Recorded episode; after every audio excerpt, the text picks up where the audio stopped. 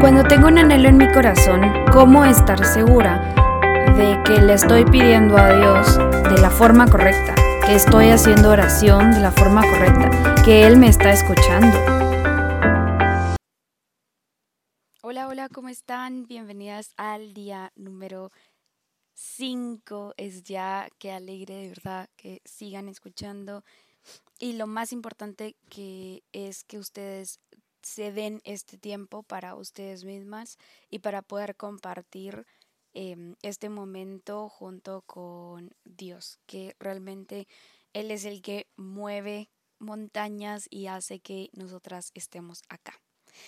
Eh, bueno, pues hoy vamos a ver el tema de Esther y vamos a ver cómo la, lo obediente que fue Esther en, el, en algún momento esa es la lectura que nos toca em, de discernir. Vamos a entender el, que dentro de la obediencia de, de Esther siempre existe grandeza dentro de uno y que nosotros podemos ser capaces de primero que nada ser esas elegidas y mm, luego pues ya vamos a, a, ver qué nos mm, qué más nos dice la lectura. Así que vamos a comenzar, vamos a poner actitud de oración y le vamos a entregar este momento, este tiempo, esta siguiente media hora a, a Dios Todopoderoso, que Él nos vaya a abrir nuestra mente y que nos ayude a poder discernir lo que nosotros necesitamos en este momento y para poder continuar con esta misión que nos encomendó. Así que vamos a poner actitud de oración y vamos a cerrar nuestros ojos en donde sea que estés. Si estás manejando, no te recomiendo que lo cierren, pero si estamos en un lugar tranquilo, lo vamos a hacer y vamos a decir gracias Dios, gracias papito lindo por este día que nos has dado. Gracias por la oportunidad que tenemos hoy de compartir con tantas personas a nuestro alrededor y gracias porque nos permites poner nuestros talentos al servicio de los demás. Hoy te quiero pedir muy especialmente por este corazón que está escuchando este podcast para que lo llenes de ti, para que lo alimentes de tu amor y que adicional a esa mente le des mucha sabiduría en este momento. Sabiduría para poder entender tu palabra acorde a las necesidades de nuestro corazón y acorde a la voluntad que tú tienes en nuestras vidas. Te lo pido en el nombre de Jesús. Amén y amén. Y bueno, pues vamos a contar un poquito de la historia de Esther y a esta la vamos a, juntar con un otro podcast que a mí me gusta mucho y que fue el determinante para poder eh, iniciar con esto este anhelo en mi corazón y que así será como mucho más profundo.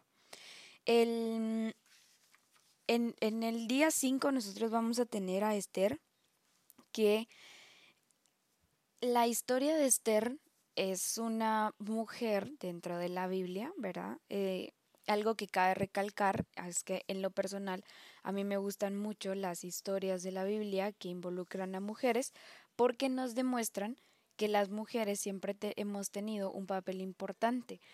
Em, lo que les decía al inicio, ¿verdad? Estudiar la Biblia no solo es estudiar un libro de hace muchos años atrás, sino es tan perfecto ese libro, es tan perfecta la Biblia, que las historias que se vivieron hace años tienen perfecto match, perfecta combinación con nuestra vida de ahora. Es decir, no hay ninguna diferencia en lo que se vivió en ese tiempo versus lo que nosotros vivimos en este momento y en, estos días. Quizás los escenarios son distintos, pero las acciones y las actividades siguen siendo las mismas. Y entonces ya vamos a profundizar un poco más en la historia de Esther. Y es que dentro del, de la historia de Esther, Esther era una mujer que fue mm, abandonada de niña y fue criada por una persona que no era específicamente su papá, sino que le vamos a llamar un papá adoptivo. Em, bueno, entonces ya que dejamos a Esther, ¿verdad? Tenemos a varios personajes al inicio, pero dejamos a Esther por un lado en esa escena A y luego vamos a entrar en una escena B. El rey de ese entonces le había pedido a su esposa que por favor se arreglara y se presentara ante unos amigos que el rey iba a, mm, a llevar ese día. Resulta que la reina dijo no, no tengo ganas, no quiero salir, no tengo ganas de arreglarme, no nada. Digamos que hizo un berrinche de mujer, ¿verdad? Y entonces le dijo no, yo no quiero salir con tus amigos, no me interesa. Bueno, entonces, ¿qué hizo el rey? Dijo, bueno, entonces te voy a desposar, ya no voy a, me voy a divorciar de ti, ya no voy a querer estar contigo.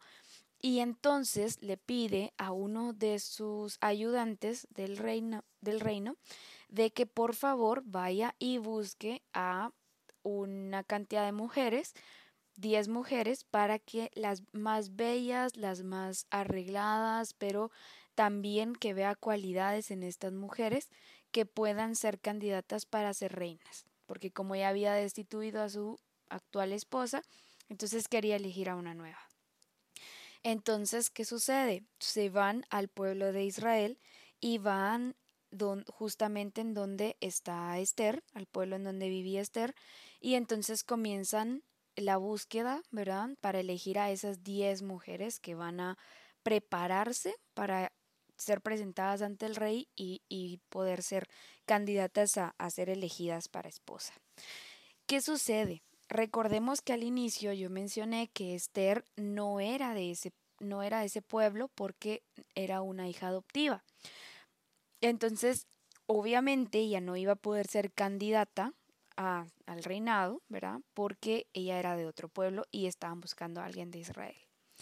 ¿Qué sucede entonces? Eh, Mardoqueo era su papá, el papá adoptivo de Esther, entonces le dice que por favor no diga nada. No digas que no sos de este pueblo, no digas que no sos mi hija, no digas nada, por favor porque de pronto y te eligen y te quedas como reina y pues eso nos, nos ayuda a todos, entonces no digas nada. Esther siendo muy obediente dice, ok, no voy a decir nada, ¿verdad? Y resulta que Sas es la elegida entre las 10 mujeres. Y entonces empiezan una serie de preparación y entonces en esa serie de preparación resulta que al final pues las presentan ante el rey, todas las otras nueve eran preciosas, tenían dones y, y, demasiados carismas muy lindos, pero a la que la que impacta al rey es Esther. Entonces, cuando nosotros leemos, ¿verdad? Porque en la Biblia es así como, como una historia de suspenso, ustedes lo pueden leer en Esther de 1 al 10, es cortito ese libro, pero en el suspenso, pues uno está así como con la intriga de, pero fue la elegida y no está diciendo nada, ¿verdad? Ella está mintiendo.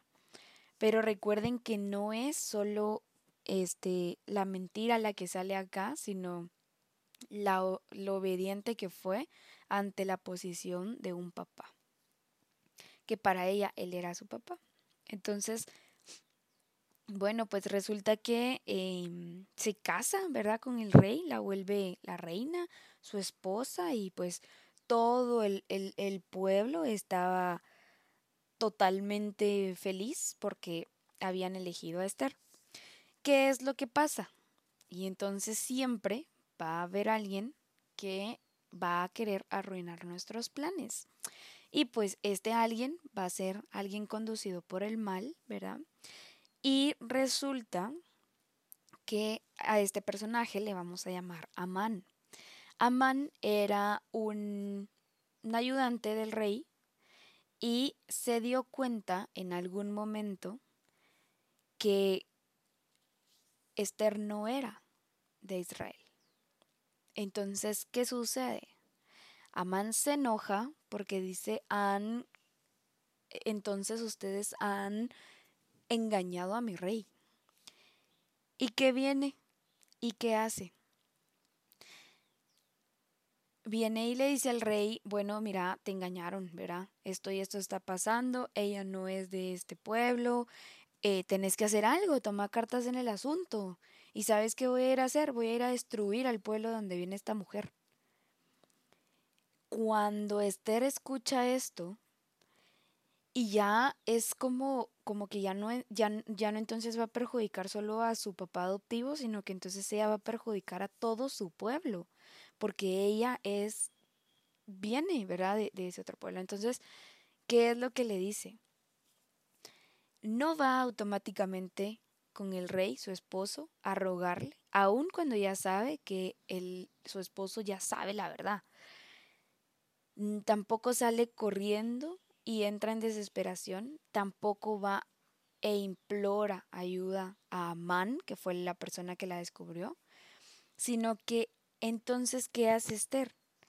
Esther se, este, se retira, digamos, se, se, se coloca en un, en un lugar, digamos, un, que se encierra en su cuarto, sí, eh, encuentra un lugar solita para ella, en donde pueda entonces estar a solas y hace ayuno y hace oración. Y entonces la acción que ella hace no es una acción reactiva, como muchos de nosotros, que empezamos a ver y nos empezamos a preocupar y entonces vemos lo que sea y entonces hago esto y hago lo otro y esto A, A, B, C, D, E y entonces ya busqué y como esta parte no me sale, entonces no, ella lo que hace es que entra a un lugar privado y se queda la situación para ella y para solo hablarle entre ella y Dios. Y entonces, ¿qué pasa en ese momento? Hace ayuno, hace oración y se rinde a los pies de la cruz y dice, yo no puedo, sola yo no puedo. Así que por favor, Dios, ayúdame a esto. Ayúdame, por favor. ¡Wow! ¿Y qué sucede entonces? ¿Verdad?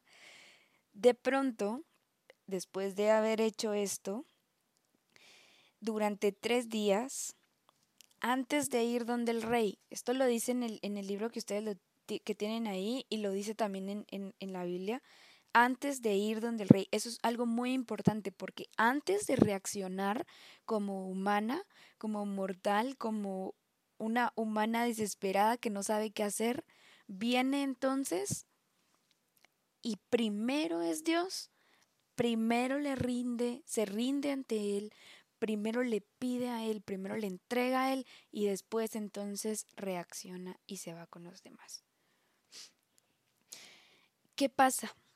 llega entonces después con el rey y le dice, mira, sí, te engañé, ¿verdad? O sea, pero tengo una razón para, para lo cual lo hice. O sea, mi papá pues me, me ayudó mucho durante todo este tiempo, él me adoptó y la verdad es de que yo no le podía fallar.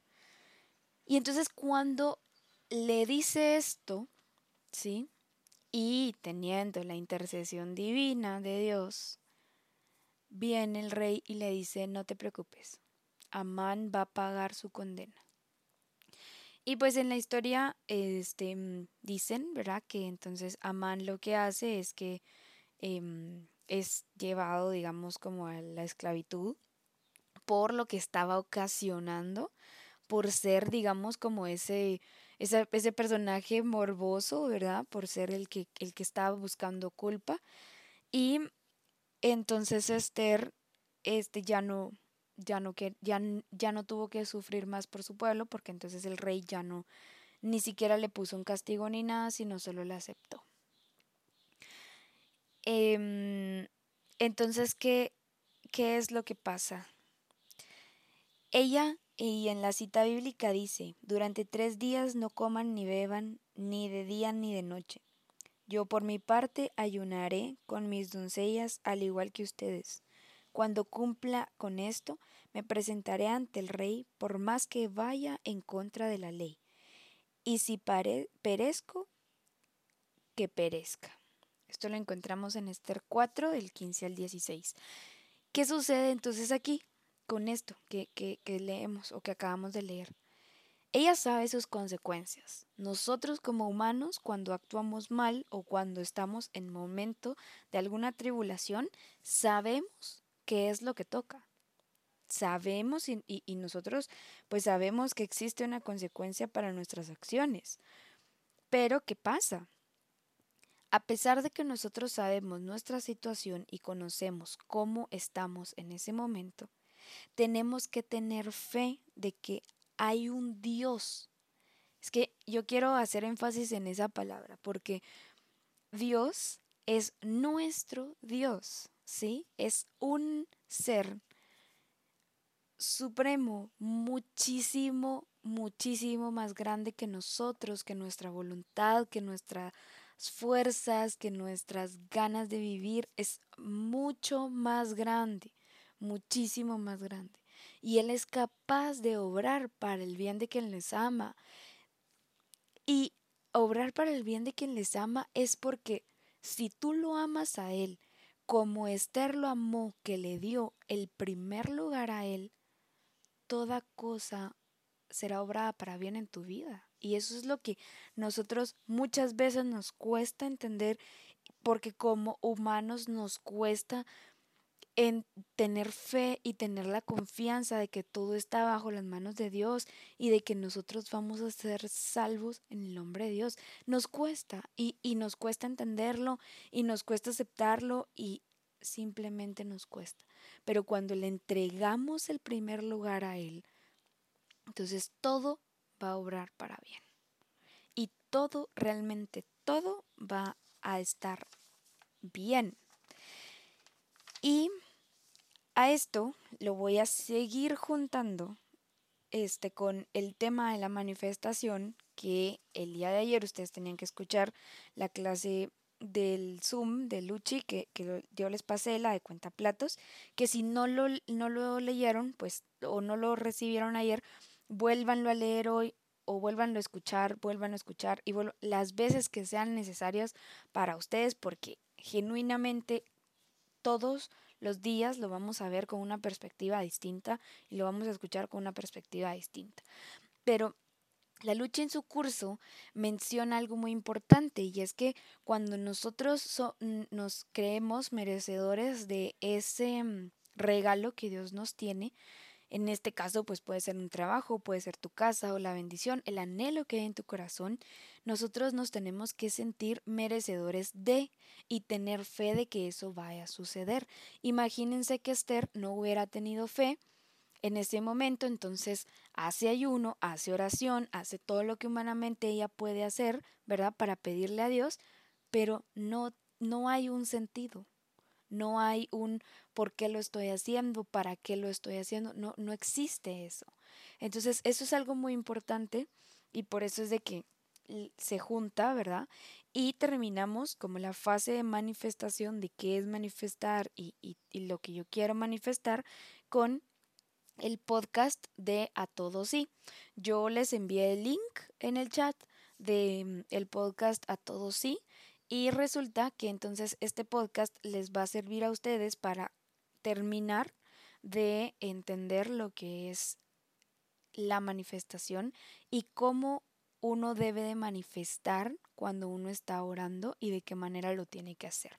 Para mí, muy en lo personal, pienso que el manifestar es exactamente lo que uno hace en el momento de una oración cuando uno tiene fe. Yo cuando les comentaba, estuve enferma el, a mis 16 años, hace 10 años atrás, y cuando yo decido, eh, bueno, bueno, sí, cuando yo decido comenzar a tener fe y creer que Dios ya me había sanado, es que yo ese día yo di un paso tan fuerte y tan firme porque yo estaba tan respaldada de Dios que a partir de ahí mi vida ha cambiado completamente y siempre he visto la mano de Dios ayudarme en todo, en todo, en toda situación, en todo momento, a, todo lugar a donde yo voy, yo he visto la mano de Dios ayudarme. Y eso es tan importante y es tan em, realmente me siento tan merecedora de eso, porque ¿qué significa que entonces nosotros podemos llegar a tener esa confianza y esa fe que solo Dios nos puede ayudar a tener.